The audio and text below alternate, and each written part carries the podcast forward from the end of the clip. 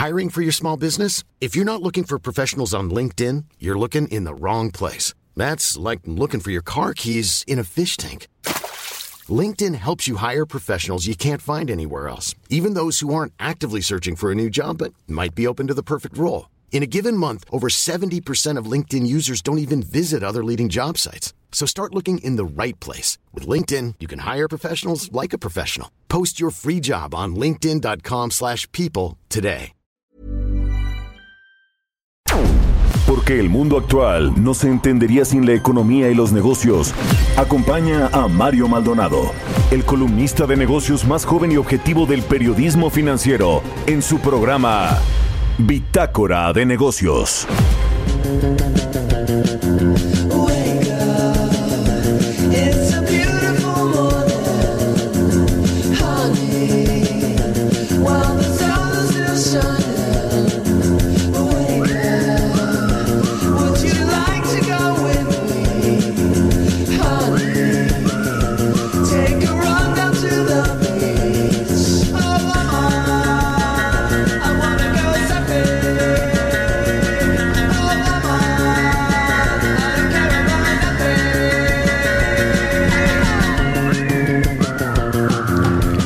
¿Qué tal? ¿Cómo están? Muy buenos días. Bienvenidos a Bitácora de Negocios. Yo soy Mario Maldonado y me da mucho gusto saludarlos en este lunes 9 de marzo del 2020.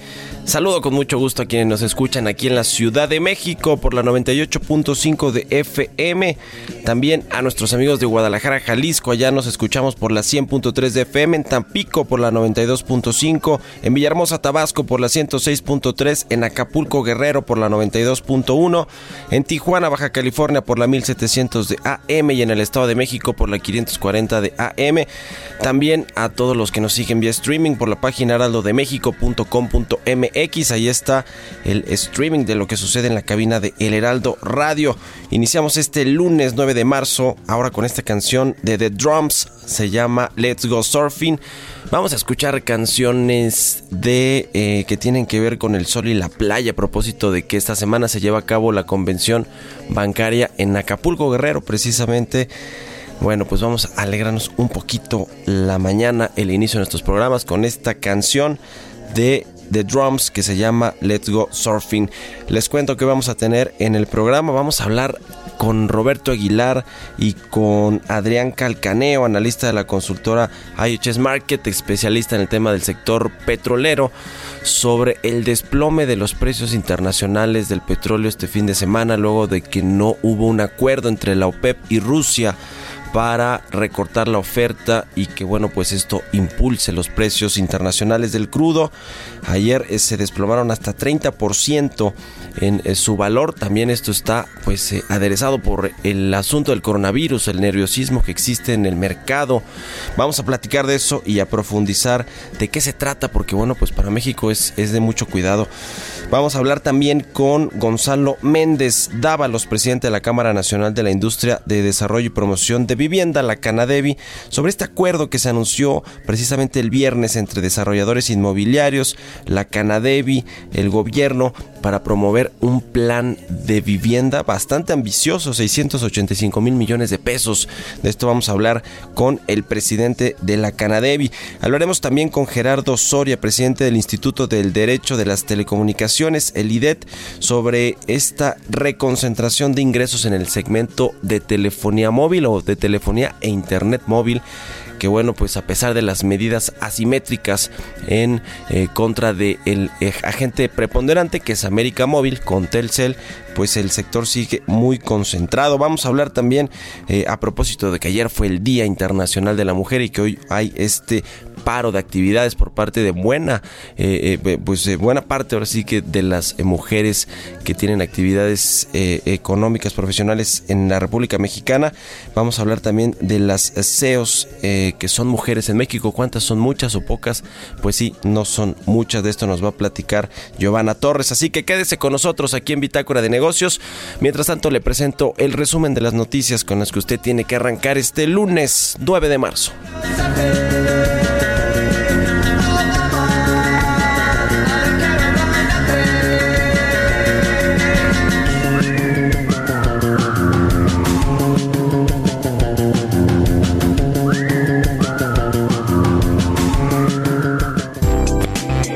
Expo Antati Alimentaria México 2020. Consolida alianzas y negocios el 31 de marzo, primero y 2 de abril. Presenta.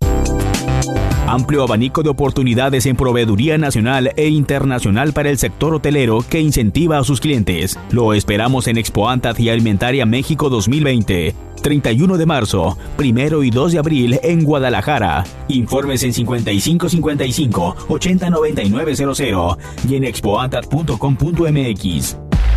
El resumen. Economistas de Citibanamex estiman que en un escenario en que todas las mujeres del país que realizan trabajos remunerados y no remunerados o domésticos y que se ausentarán de sus labores este lunes 9 de marzo, se estima que las pérdidas económicas podrían alcanzar hasta 43.5 mil millones de pesos, lo que representa el 50.7% del valor agregado total a la economía en un día. La Secretaría de Hacienda informó que al cierre del viernes 6 de marzo el riesgo país de México se ubicó en 404 puntos base, 32 unidades más en comparación con la semana previa, con lo que sumó tres semanas consecutivas al alza como consecuencia del coronavirus. Explicó que el deterioro del indicador económico se dio porque se ha agudizado el avance de la enfermedad en el mundo, en especial en Estados Unidos, que es la principal economía. El Centro de Estudios Económicos del Sector Privado advirtió que en un entorno económico adverso, donde las fuentes de recursos son limitadas, el gobierno tendrá nulo margen de maniobra y los recortes y subejercicios serán necesarios para mantener el balance público en orden.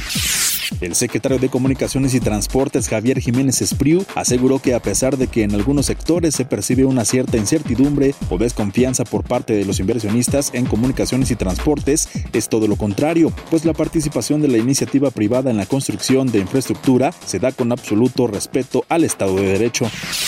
El director general de BBVA México, Eduardo Osuna, señaló que si bien se ha disipado parte de la incertidumbre en torno al gobierno federal, se mantienen dudas sobre la política energética que seguirá, en la cual es necesario mantener la apertura en el sector a la inversión privada. De acuerdo con el directivo, existe mayor certidumbre en varios puntos, ya que ha quedado claro que la administración federal tiene un compromiso con mantener las finanzas públicas sanas y con el respeto a la autonomía del Banco Central, ambas señales muy positivas. La urgencia de una ley y el sistema de pensiones es tal que esta se tuvo que dar desde que cambió el sistema en 1997. Así lo aseguró Alejandro Turner Hurtado, presidente del Comité Técnico Nacional de Seguridad Social del Instituto Mexicano de Ejecutivos de Finanzas. El especialista en el sistema pensionario explicó que cuando se cambió el sistema en el 97 fue para atender el problema financiero del IMSS y de las finanzas públicas del país, pero no de los pensionados. Bitácora de negocios. Expo Antati Alimentaria México 2020. Consolida alianzas y negocios el 31 de marzo, primero y 2 de abril. Presentó. El editorial.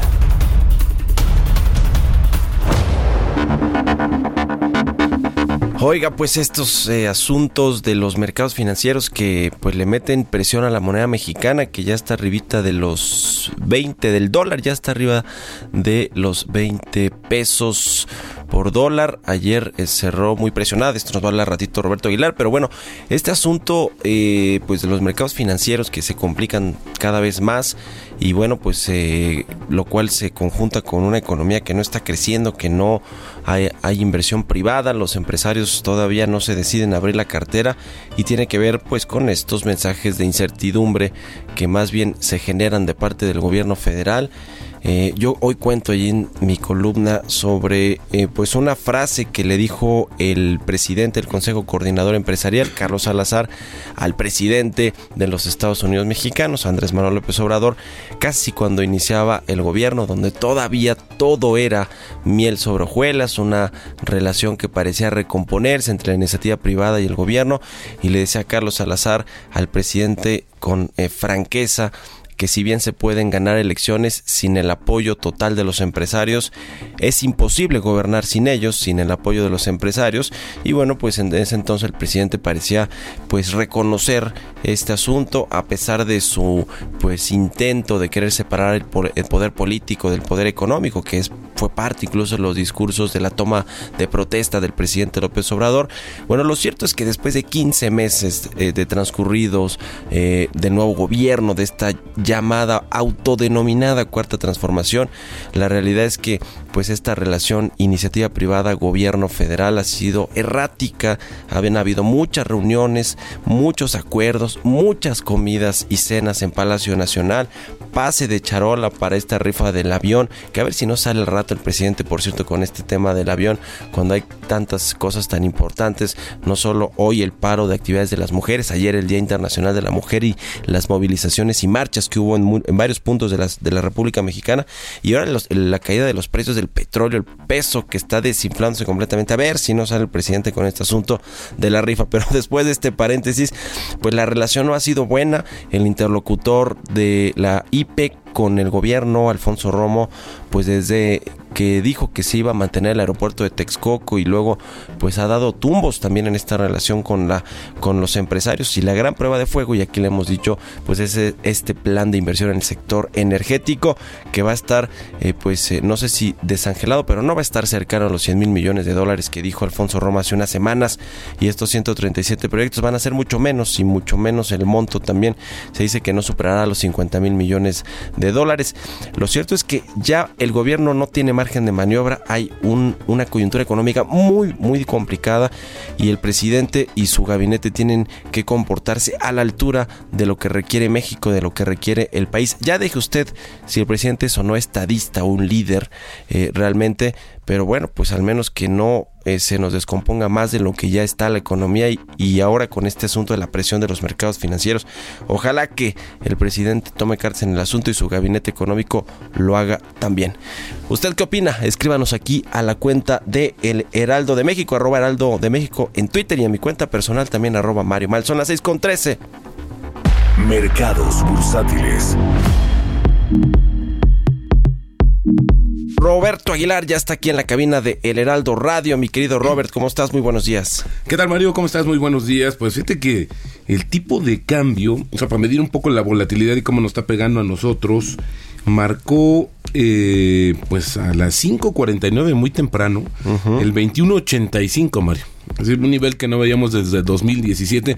Lo que no pudo hacer Donald Trump. Yo diciendo que arriba de los 20 No, pesos. Estamos, imagínate. estamos rasguñando los 22. Los Mario. 22, uf. 21.85 y bueno, pues el tema es que ya la depreciación acumulada en lo que llevamos del año, que no es mucho, es de 14%, más de 14% ha perdido nuestra moneda eh, en esta situación, bueno, pues la conflagración y el tema es eh, justamente pues la caída de los precios internacionales del petróleo que se viene a combinar Mario con una situación muy eh, pues ya diría alarmante 101 países ya reportan casos del coronavirus y esto ahorita vamos a ver en los datos cómo ha crecido pero me gustaría nada más para complementar la parte de los mercados Mario que por ejemplo no somos los únicos Eh, las bolsas de Estados Unidos los futuros están marcando una caída de 4.9%.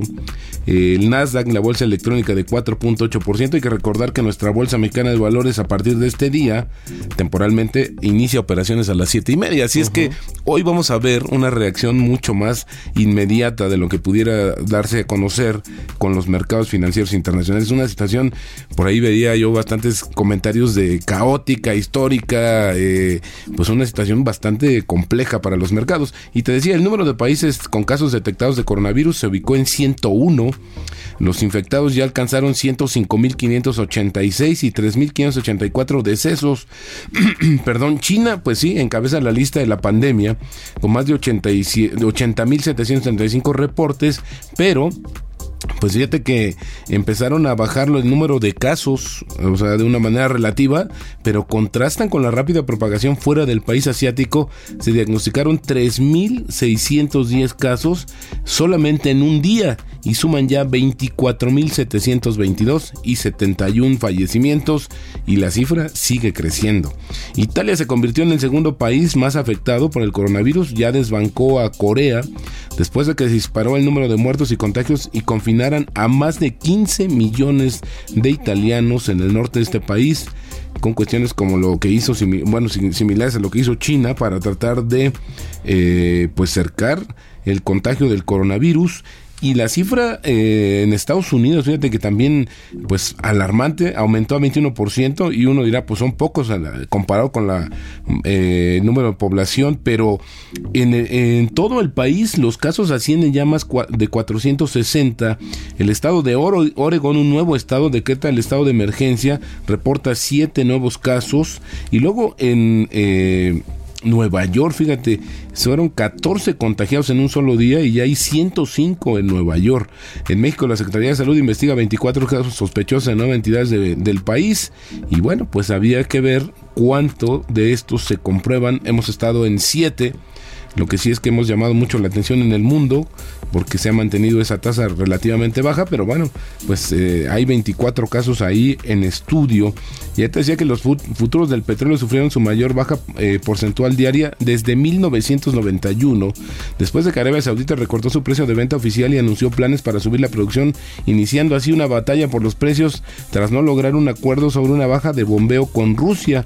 Esto desde la semana pasada, y bueno, y el viernes estalló, ya se habían tomado eh, previsiones para pues enfrentar la baja en la demanda del país más que más consume petróleo en el mundo, que es China, que obviamente iba a bajar con esta situación del coronavirus, pero el que no, el que estaba de, de rebelde, por así decirlo, era Rusia, que es el principal, el segundo país productor más importante del mundo, y entonces Arabia Saudita dijo, pues esta así respondió, recortó su precio oficial de venta para abril en todas sus eh, categorías y a todos los destinos entre, eh, fíjate, entre 4 y 6 dólares por barril, se esperaba una baja del 2%, y esto fue lo que empujó, pues justamente los precios internacionales del petróleo a eh, pues sendas caídas, eh, actualizándolo cayó más de 30%, y esto pues tuvo repercusiones en los mercados financieros de todo el mundo, las bolsas de Asia caen, las bolsas europeas caen, te decía los futuros cómo están eh, cotizándose, y el tipo de cambio, yo traía aquí 21.68, pero bueno, ya nos ganó,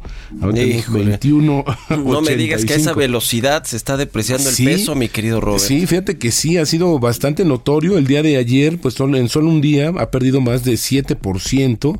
Y es muy factible, Mario, no quisiera yo equivocarme, pero que hoy viéramos niveles de los 22 pesos por dólar. Eh, Ese es, eso es algo que, que seguramente podríamos alcanzar. Y bueno, pues en, este contexto se da a conocer que la inflación eh, de febrero, pues va a tener- tuvo su nivel más alto en siete meses, arriba de, lo, de las expectativas de los analistas con 3.7%, mientras esperaba un 3.56%.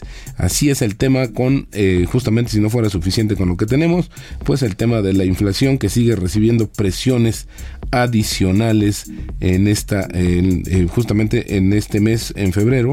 Y yo nada más estoy aquí checando rápidamente, Mario, si no hay alguna actualización eh, del, pero también otra de las medidas que ha estado bastante sonada son los rendimientos de los bonos del Tesoro de Estados Unidos que tocaron un nuevo mínimo histórico en el, hoy precisamente y se encaminan a su mayor declive diario en casi 10 años, ya que el pánico por el coronavirus remecía los mercados financieros ante el temor de que el mundo se esté dirigiendo a una recesión. El tema es que la Orga- Organización Mundial de la Salud pues todavía no da a conocer justamente o a catalogar esto como una pandemia. Ahora también me explicaban que tiene unas implicaciones bastante fuertes porque si se declara así, entonces va a haber una inmovilidad de se van a restringir más las situaciones de, de vuelos, de viajes y bueno, pues de por sí ahora algunos de los sectores más afectados con esta coyuntura han sido justamente los de turismo y los de aviación, pues eh, tiene que ser muy cauto para el tema. Sin embargo, pues creo que está creciendo de manera desproporcionada y ya el foco, como decíamos la semana pasada, Mario, ya el problema no es netamente de China. Ahora, desafortunadamente, el coronavirus ya es un problema mundial, ¿no? Eh, esto es lo que tenemos y bueno, nada más eh, es que eso está actualizando a cada momento, pero eh, 25% fue la caída del precio internacional del barril, así es como lo tenemos, y los índices, como te comentaba, eh, se anticipa que el Dow Jones caerá más de 1.300 puntos en la apertura con pérdidas cercanas al 12% con compañías como Chevron y Exxon, que estos ya tienen, de hecho ya están a la baja en las operaciones previas a la apertura, y esto es lo que estamos justamente viendo. Es un día bastante, bastante complicado. ¿Hasta dónde va a llegar Mario? Es difícil de predecir, pero hoy, por ejemplo, eh, lo que sí estamos seguros es que el tipo de cambio podría tocar los 22 pesos por dólar. Uf, Bueno, pues qué, qué noticias y, los bonos de Pemex también a la baja, ¿no? Los bonos de Pemex, el- la cotización de la mezcla mexicana es interesante, Mario, porque tiene un retraso de 48 horas. Entonces, hoy estaríamos viendo los precios de el viernes justamente y la verdad, pues es que no es una situación, eh, eh, pues nada positiva. El viernes cerró en 40.32 dólares, a ver cómo, cómo abre hoy la Pues mezcla que- mexicana. hay- Pero los bonos van perdiendo 11, más de 11% los bonos a 10 años de petróleos mexicanos. Y el tema es que podríamos decir que estuvimos en una situación más, más eh, eh, positiva de haber cubierto más cantidad de petróleo, pero este Sí, gobierno sí, pues sí. solo cubrió el 14%, Híjole. de la producción. Ahora sí que Dios nos agarre confesados, mi querido. A ver qué Robert. dice el presidente Al más rato. tarde. Ojalá Vamos. salga con Arturo si Herrera y algo, todo un si plan para estimular la economía. Gracias, mi querido Al Roberto Aguilar. Sígalo ahí en Twitter, Roberto AH. Son las 6 con 22 minutos. Entrevista.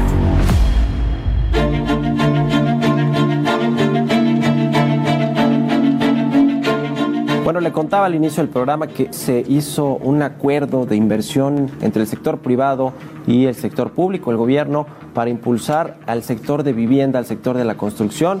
Un, eh, pues un anuncio bastante importante en términos de inversión y al respecto de esto vamos a platicar con Gonzalo Méndez Dávalos, presidente de la Cámara Nacional de la Industria de Desarrollo y Promoción de Vivienda, la Canadevi. Aquí me da gusto saludar. ¿Cómo estás, Gonzalo? Muy bien, Mario, ¿cómo estás tú? Bien, gracias, gracias por tomarnos la llamada. Platícanos de este eh, pacto, acuerdo de inversión en el sector eh, eh, de vivienda, en el sector de la construcción también, porque está ahí la CEMIC, eh, pero están por supuesto eh, eh, la Canadevi, está la Asociación de Desarrolladores de Vivienda. ¿De qué va? ¿Cuáles son los principales pilares de este acuerdo?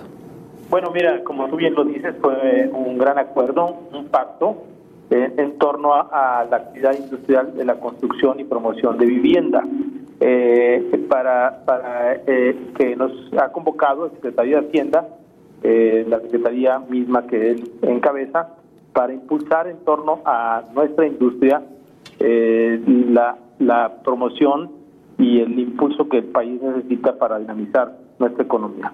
Eh, este acuerdo consiste, primero, diría, que es un compromiso que tenemos las dos cámaras, tanto la Cámara Mexicana de la Industria de la Construcción como la Canadevi, a la cual me honro en presidir, pero también la Asociación de Desarrolladores Inmobiliarios llamada ADI. El compromiso que hicimos las tres cámaras es en invertir en este año 685 mil millones de pesos, un 15% más de lo que se invirtió el año pasado. ¿Y cuáles son los pilares? Pues los pilares fundamentales están, yo diría que, eh, ve- vemos eh, variables interesantes para este año, como cuál.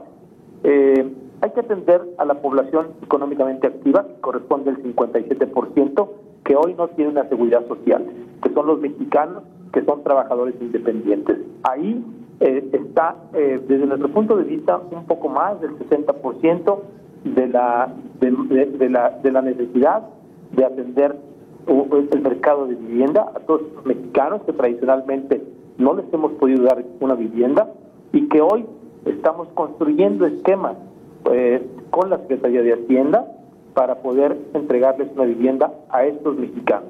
Eh, si logramos consolidar este, eh, estos, estos mecanismos, donde eh, a través de, eh, mecanismos tales con Sociedad Hipotecaria Federal, como pueden ser garantías para primeras pérdidas, en conjunción con la banca comercial, donde de esta manera se les puede entregar eh, un crédito asequible para los trabajadores que ganan, por dar un ejemplo, entre los 4 mil y los 20 mil pesos de ingresos. Esta gente tradicionalmente no ha podido adquirir una vivienda. Entonces, este pilar fundamental sería cómo atender a los trabajadores que no que hoy no cuentan con la seguridad social, que son los trabajadores independientes. Es ahí donde está, estriba uno de los pilares fundamentales. Estamos muy cerca de generar esquemas adecuados para ellos. Otro esquema es para los trabajadores de economía mixta. ¿Quiénes son ellos? Pues son los trabajadores que trabajan, por ejemplo, en los, en los estados, en los municipios, eh, son los, los propineros, que son gente que si bien está en la seguridad social, pero tiene una eh, compensación a través de un sueldo variable y con ellos eh, se va a, entregar un esquema financiero también muy atractivo donde tienen plazos más largos, tasas menores. Acuerdo que firma hoy, se firmó también un acuerdo entre la Asociación de Bancos de México y la Sociedad Hipotecaria Federal, precisamente para atender a estos trabajadores. Entonces, los grandes pilares son cómo fortalecemos, por un lado, a, a la demanda y cómo fortalecemos, por otro lado, a la oferta. Este, eh, y estamos trabajando muy, muy arduamente con, con mesas de trabajo, con la Secretaría de Hacienda, para generar estos mecanismos. Me parece que también las SONAVIS tienen mucho que ver con esto. Por ejemplo, el Infonavit. El Infonavit tiene esquemas muy interesantes que ha venido trabajando. Eh, por ejemplo, en el mes de noviembre del año pasado se firmó un acuerdo con la Asociación de Bancos de México para que eh, esos 66 millones de subcuentas que maneja el Infonavit, de las cuales 33 no están activas, Sí. puedan estas, estas subcuentas ser aprovechadas para poder adquirir un crédito hipotecario.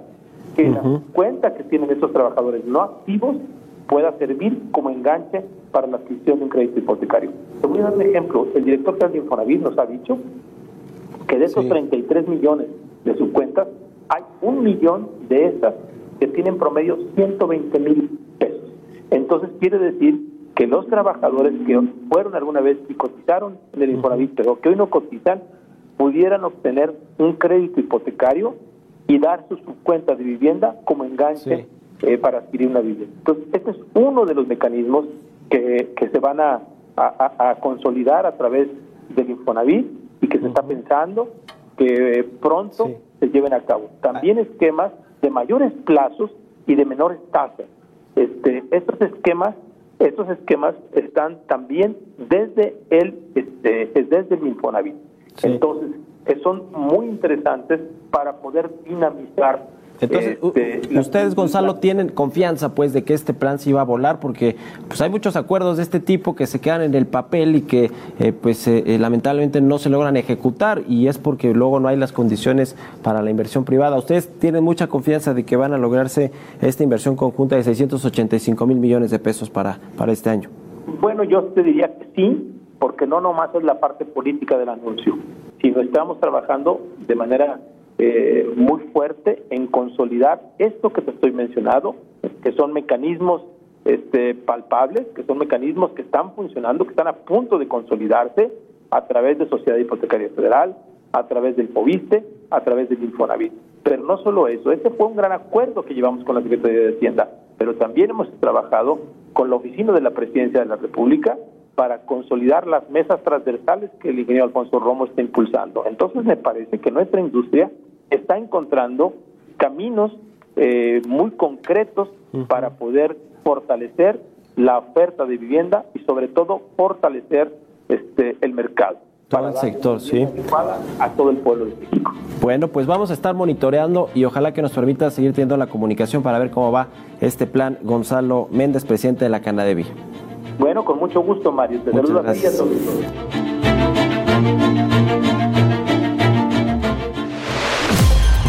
Continuamos en un momento con la información más relevante del mundo financiero en Bitácora de Negocios con Mario Maldonado. Regresamos. Estamos de vuelta en Bitácora de Negocios con Mario Maldonado. Entrevista.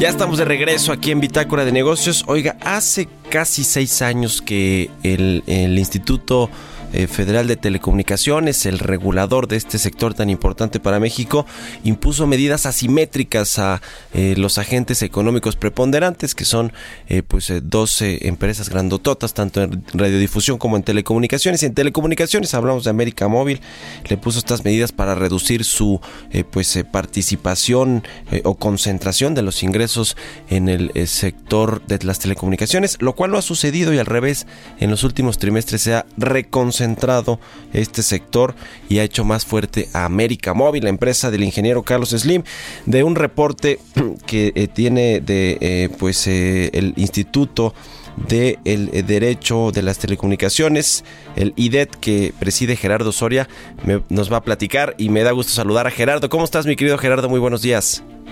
Buenos días, Mario. Gracias por tomarnos la llamada. Platícanos de este, de justamente de esta, de este tema de la reconcentración de ingresos en el segmento móvil, tanto de telefonía como de internet, que bueno, pues recae en América Móvil claramente y que, y que al revés de desconcentrarse este sector se sigue concentrando más en el agente económico preponderante.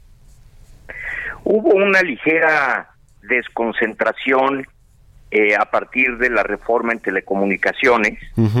Si, si tú ves la gráfica, se alcanza a ver como una U. Del 2013, mediados del 2013 que empezó la reforma, al, al 2017, sí se ve una desconcentración, pero desde del 2017 al día de hoy, se, se revierte esa tendencia y se ya se volvió al nivel original que teníamos en el 2013. Ujú. Pues es, es eh, grave porque quiere decir que no han funcionado estas regulaciones o medidas asimétricas que impuso el IFT a este operador dominante América Móvil. Eh, ¿qué, qué va a pasar? Porque, a ver, ahora vienen eh, pronto esta revisión de las medidas, de las, del cumplimiento y de los resultados de, las, de estas medidas asimétricas por parte del IFT. Y bueno, lo que dice América Móvil, que pues es el mercado y que pues eh, los usuarios los prefieren y por eso se está, por eso tienen más participación, están creciendo en, en ingresos y en captación de nuevos usuarios. ¿Qué, ¿Ante qué estamos, Gerardo? El, el gran problema ha sido la falta de supervisión y vigilancia por parte del IFETEL.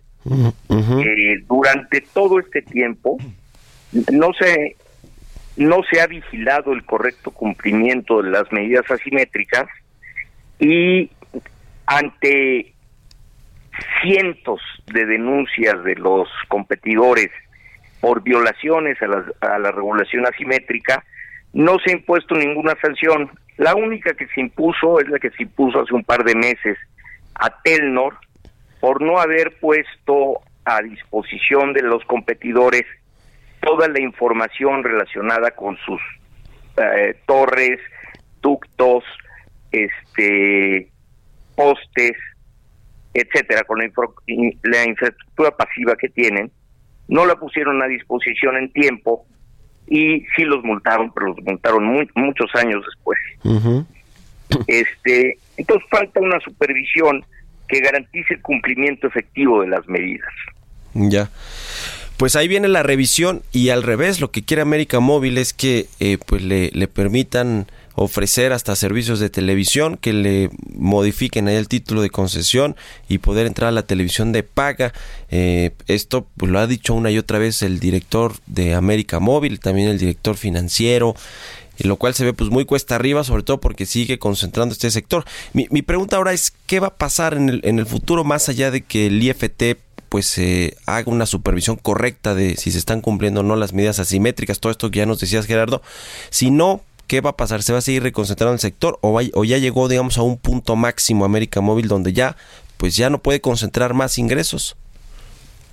No, podría seguir concentrando ingresos si no se corrige la situación. Y lo que hay que hacer es supervisar, eh, hacer bien los modelos. Hay algunos problemas de precios en donde los precios a los competidores siguen siendo más altos que los precios al usuario final. Y hay disposiciones que simplemente eh, no se cumplen. Por ejemplo, eh, Telmex y Telcel en sus, en sus cuando participan en licitaciones públicas tienen que tener sus tarifas registradas ante el IFETEL y no lo hacen, evidentemente ofrecen tarifas no registradas este a precios muy diferentes a los que tienen autorizados. Entonces, mientras sigan con estas prácticas y la ley y la regulación no se haga cumplir y se sancione, eh, esto va a seguir. La ley puede estar muy bien hecha, pero si no se hace cumplir, de nada sirve. Ya. Este dato de dice la, la consultora de Competitive Intelligence Unit que en el año pasado los ingresos, los ingresos del segmento móvil en México por la venta de servicios y de equipamiento fueron de 293.653 millones de pesos, de los cuales América Móvil concentró 210.318 millones, o sea, pues gran parte de- de- del negocio de la telefonía y el internet móvil. ¿Qué va a pasar con los competidores? Me pregunto ahora Gerardo, porque bueno, pues ahí vemos a Telefónica, Movistar sufriéndola, eh, eh, vendiendo, asociándose, tratando de, de, pues de más o menos manejar esta situación que ya lleva pues varios eh, meses o años, una situación complicada, incluso ahí dice que lo van a vender, demás. Y AT&T, que pues es su gigante, una empresa muy poderosa a nivel global de telecomunicaciones, que no puede competir la América Móvil. ¿Qué va a pasar con estos dos competidores de, Carlos Slim aquí en México? Pues mira, eh, debemos, debe dársele certeza y lo que debe hacerse es cumplir con la ley y con la regulación. No, no hacer como que se cumple. Eh, algo muy interesante, por ejemplo, la ley obliga a, a dar un reporte de cumplimiento de las medidas asimétricas cada tres meses. Y el, el IFT lo hace, pero nada más sobre el cumplimiento documental. Es decir, sobre si entregaron o no los papelitos que tienen que entregar. No sobre el cumplimiento efectivo. Entonces, mientras sigamos con esa vacilada, este, pues en realidad no va a haber un cumplimiento real y por tanto no va a haber una competencia efectiva. ¿Tú crees que se va a poner las pilas ya el Instituto Federal de Telecomunicaciones? Digo, eh, hace unos días su presidente, desde que, desde que se creó este instituto, que fue fruto también de la reforma del sector de telecomunicaciones el sexenio pasado, Gabriel Contreras dejó de ser el presidente, van a, hay un interino ahí, Adolfo Cuevas, va a haber eh, pues un nuevo presidente también en los próximos eh, eh, días y también un, nuevo integrante del IFT. ¿Tú crees que va a haber ahí un cambio? ¿Cómo ves al regulador? A ver, cu- cuéntanos también cuál es la perspectiva que tienes de cómo, cómo va a tomar decisiones importantes en, en los próximos meses el IFT. Pues eh, la verdad no veo un cambio radical. Eh, la gente que ha venido tomando estas decisiones son los mismos comisionados que ya están. Este, salvo el comisionado Cuevas, que por lo general ha tenido una visión distinta al resto de los comisionados. Si queda cualquiera de los demás, no veo ningún ningún cambio sustancial.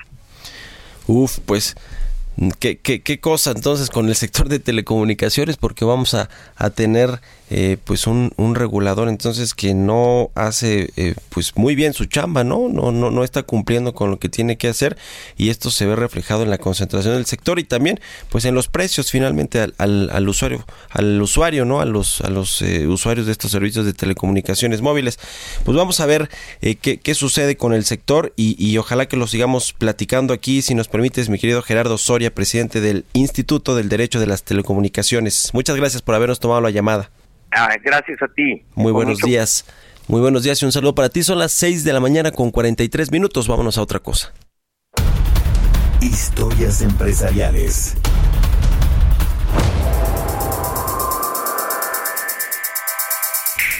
Oiga, pues a propósito de este asunto de ayer es la, celebración del Día Internacional de la Mujer, que bueno, fue una celebración con movilizaciones, manifestaciones en México y en otros países. Eh, en México particularmente, pues fue eh, una muy importante previo a el día de hoy, a este 9 de marzo, donde hay este paro de mujeres, este paro de actividades, un día sin nosotras, el hashtag en todas las redes sociales y que bueno, pues tendrá su impacto económico, pero la causa por supuesto que lo merece. Al respecto de este tema, eh, Jesús Espinosa, que no Giovanna Torres, porque ella también está en este asunto de paro de actividades de las mujeres, se sumó por supuesto a esta, eh, pues a esta movilización que apoyó todo el Heraldo Media Group. Eh, Jesús Espinosa fue quien nos hizo esta cápsula con respecto a que solo 8% de los CEOs en México, de los directores, directoras generales, son mujeres. Solo 8%. Vamos a escuchar esta pieza que preparó Jesús Espinosa. McKinsey Company es una firma de los Estados Unidos de consultoría de gestión, fundada en 1926 por James O. McKinsey para aplicar los principios de contabilidad, a la administración. McKinsey fue la primera consultora de gestión en contratar graduados universitarios recientes en lugar de gerentes con experiencia. En las décadas de los 80 y 90, la empresa se expandió internacionalmente y estableció nuevas áreas de práctica. Tenía 88 empleados en 1951, 7.700 a principios del 2000 y más de 27.000 en el 2018. Recientemente realizó un estudio donde determina que solo el 8% de los CEOs en México son mujeres, sector dominado por los hombres. Pero la brecha salarial también es otro tema de importancia, y es que la ganancia promedio de una mujer en un nivel senior es 22% más bajo que el de los hombres, por lo que hay menor probabilidad de que éstas sean más promovidas que los hombres. El primer reporte de Woman Mother sobre México, titulado Una ambición, dos realidades, señala que las oportunidades de avanzar en la jerarquía corporativa para las mujeres son limitadas, ya que son promovidas en una medida mucho menor que los hombres. Pero, ¿cómo terminar con esta brecha? De acuerdo con la firma, es necesario también aumentar el número de horas de trabajo de las mujeres en todos los sectores. Todos los sectores productivos y aún más en las compañías nacionales, la representación femenina a nivel senior se condiciona generalmente para los hombres. Según el mismo estudio, hacer que estas diferencias sean más cerradas traería mejores consecuencias para la economía del país, además de que se elevaría la productividad e incrementaría un 70% el Producto Interno Bruto en México.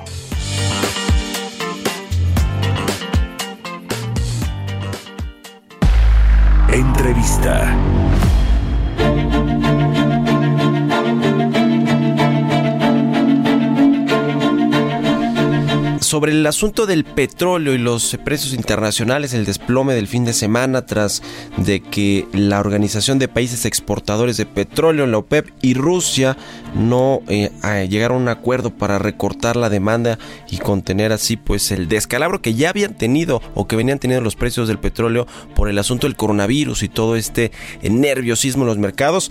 Bueno, pues para entender de qué se trata este tema vamos a platicar con Adrián Calcaneo, él es experto del sector energético y analista de la consultora IHS Market para América Latina. ¿Cómo estás, mi querido Adrián? Muy buenos días.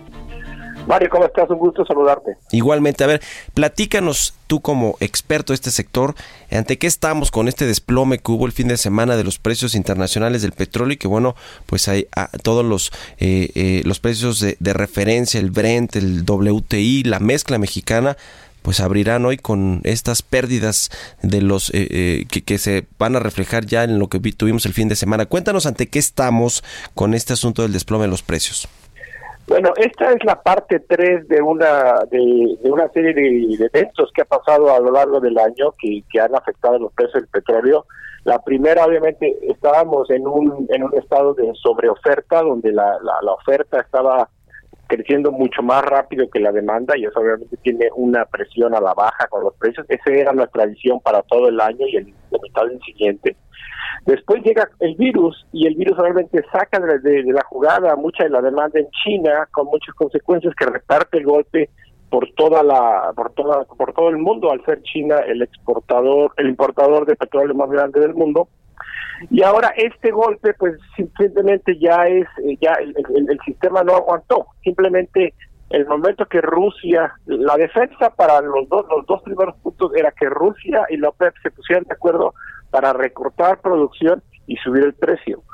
Esa era, esa era la defensa y lo habíamos platicado con anterioridad. Se esperaba que ellos recortaran 1.5 millones de barriles por día más o menos pero al momento que Rusia no decide no hacerlo o no, le quiere seguir la jugada a Arabia Saudita, pues Arabia Saudita tomó una decisión bastante eh, pues, violenta al decir vamos nosotros vamos a recortar, eh, entonces vamos a aumentar la producción, vamos a, a, a bajar el precio o con el, consecuencia del aumento de nuestra producción.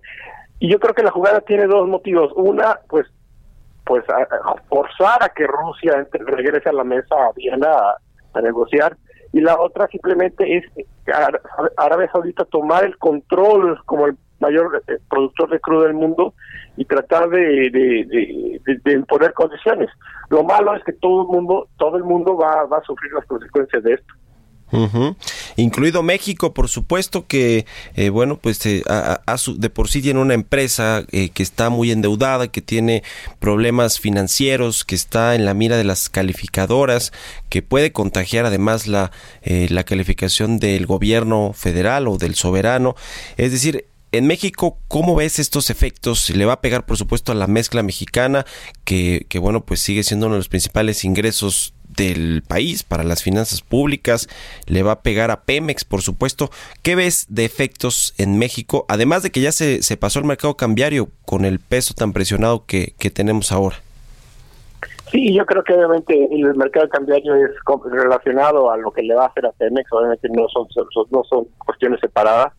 En el caso de México es, una situación muy difícil. ¿Por qué? Porque de repente mu- mucho de, lo, de, la, de la estrategia de- del gobierno actual, por ejemplo, ahora con este, a estos precios tan reducidos, es muy posible que muchos de los campos prioritarios ya no sean rentables, o sea, ya no justifique eh, hacerlo. Entonces, y lo que menos quiere, lo puede hacer Pemex darse el lujo de estar perdiendo dinero. Eh, más, so- sobre todo con, con, por, por producir tantito más, que sobre todo ahora, como tú bien dices, la mezcla va, va, el precio va a bajar y lo que va a ocurrir es que ahora la refinadora, las refinerías tienen la opción de decir, bueno, mi, mi presupuesto fue de, de 35 dólares o 40 dólares por para mi materia prima. Ahora ese precio ya puedo comprar producto ligero que antes no podía y, lo cual me, ayuda a los márgenes. Entonces, hay no solamente que la te lo van a comprar más barato, también hay un reemplazo de las refinerías, tener la opción de que ya pueden comprar, comprar producto de más alta calidad. Entonces, en realidad sí es una tormenta perfecta muy fuerte para, para, para México en el aspecto de que, pues, cuando sales a vender, a exportarlo, el precio está castigado, pero también cuando lo, lo, procesas internamente, pues obviamente las refinerías no están no están como deberían de estar y se pierde mucho dinero haciéndolo. Esto yo creo, Mario, es la consecuencia de apostarle al, al- al petróleo como palanca de desarrollo. Yo creo que el problema es, deberíamos estar considerando ya este, tomar un modelo más nórdico sobre como Noruega, donde sí eh, tenemos petróleo y lo vamos a aprovechar, pero no puede ser una parte tan importante del balance fiscal del país, por lo mismo que este es un negocio de altas y bajas. Las coberturas petroleras que compró la Secretaría de Hacienda eh, para cubrir justamente el precio del petróleo y los ingresos ante un desplome, como ya lo, lo vimos este fin de semana, eh, fueron las correctas porque si bien se tomó la decisión de hacer estas coberturas, que son unos seguros que compra el gobierno para eh, eh, pues eh, volatilidad en el precio del petróleo y asegurar los ingresos, solamente fueron por el 14% de la, del- de la producción de Pemex, si, no mal recuerdo. ¿Fueron acertadas a, a tu punto de vista, Adrián?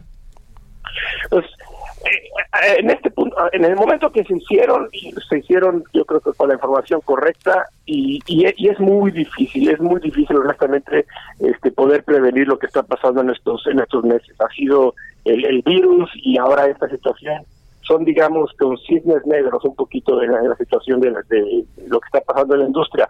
Sin embargo, lo que sí hay que decir es que las coberturas te ayudan, pero no son infinitas, como tú bien dices, en cuanto al, al alcance del número de barriles. Y esto y esto recalca mi, mi, mi, punto que la estrategia quizá de esta de, de depender tanto del petróleo a largo plazo se tiene, que se tiene que revisar por lo mismo de que este este negocio es de muchísimos altibajos y cualquier cosa le puede pegar. Y, y, y yo creo que sobre todo esta esta hay que empezar a, a tratar de desatar el nudo sin romperlo en cuanto a, a la unión del petróleo y las finanzas públicas. Finalmente, Adrián, quiero preguntarte, eh, ¿esto le pone más presión este anuncio que se va a hacer de inversión eh, privada en el sector energético que se va a anunciar, dicen que probablemente el 18 de marzo, en esta fecha conmemorativa de la expropiación petrolera, ¿le pone presión para que Pemex se abra a la iniciativa privada? Excelente pregunta, Mario. Efectivamente, yo creo que el horno no está para bollos. Yo creo que ahorita hay que ser mucho más pragmáticos sobre ideológicos. Y yo creo que ahora la situación es tal en la cual no nos podemos equivocar. Si ya no nos podemos equivocar hace antes del fin de semana, ahorita tienes mucho menos margen de error. Y espero que, el- gobierno escuche el mensaje. Pues estaremos pendientes. Te agradezco mucho, Adrián Calcaneo, analista de la consultora IHS Market, que nos hayas tomado la llamada y muy buenos días. Muchas gracias, Mario. Un saludo a ustedes y a tu audiencia. Un saludo para ti también. Bueno, pues ya casi llegamos al final de Bitácora de Negocios. Hoy recuerde, pues es este día pues muy emblemático, importante para las mujeres en nuestro país y en muchas partes del mundo, pero particularmente aquí con este eh, paro de eh, un día, si nosotros un paro de actividades, pues de buena parte de las mujeres en México. Así que, eh, pues aquí ya la hemos contado, el Heraldo Media Group se sumó a esto y por supuesto que la mayoría de las compañeras de trabajo no están hoy aquí en el Heraldo Radio. Pues con esto nos despedimos. Yo lo dejo ahora en compañía de Sergio Sarmiento. Son las 6 de la mañana con 55 minutos. Nos escuchamos mañana en punto de las 6. Muy buenos días.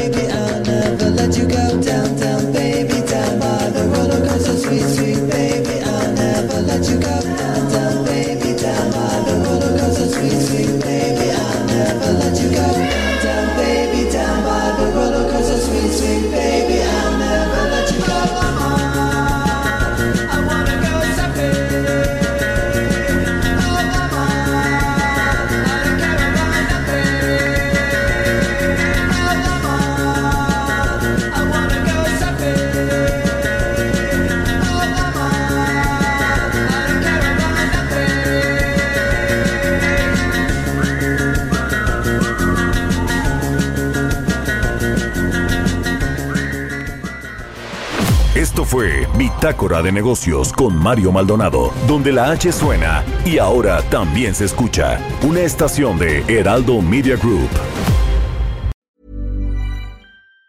Even on a budget, quality is non-negotiable. That's why Quince is the place to score high-end essentials at 50 to 80% less than similar brands. Get your hands on buttery soft cashmere sweaters from just 60 bucks, Italian leather jackets, and so much more. And the best part about Quince, they exclusively partner with factories committed to safe, ethical, and responsible manufacturing. Elevate your style without the elevated price tag with Quince. Go to quince.com slash upgrade for free shipping and 365-day returns.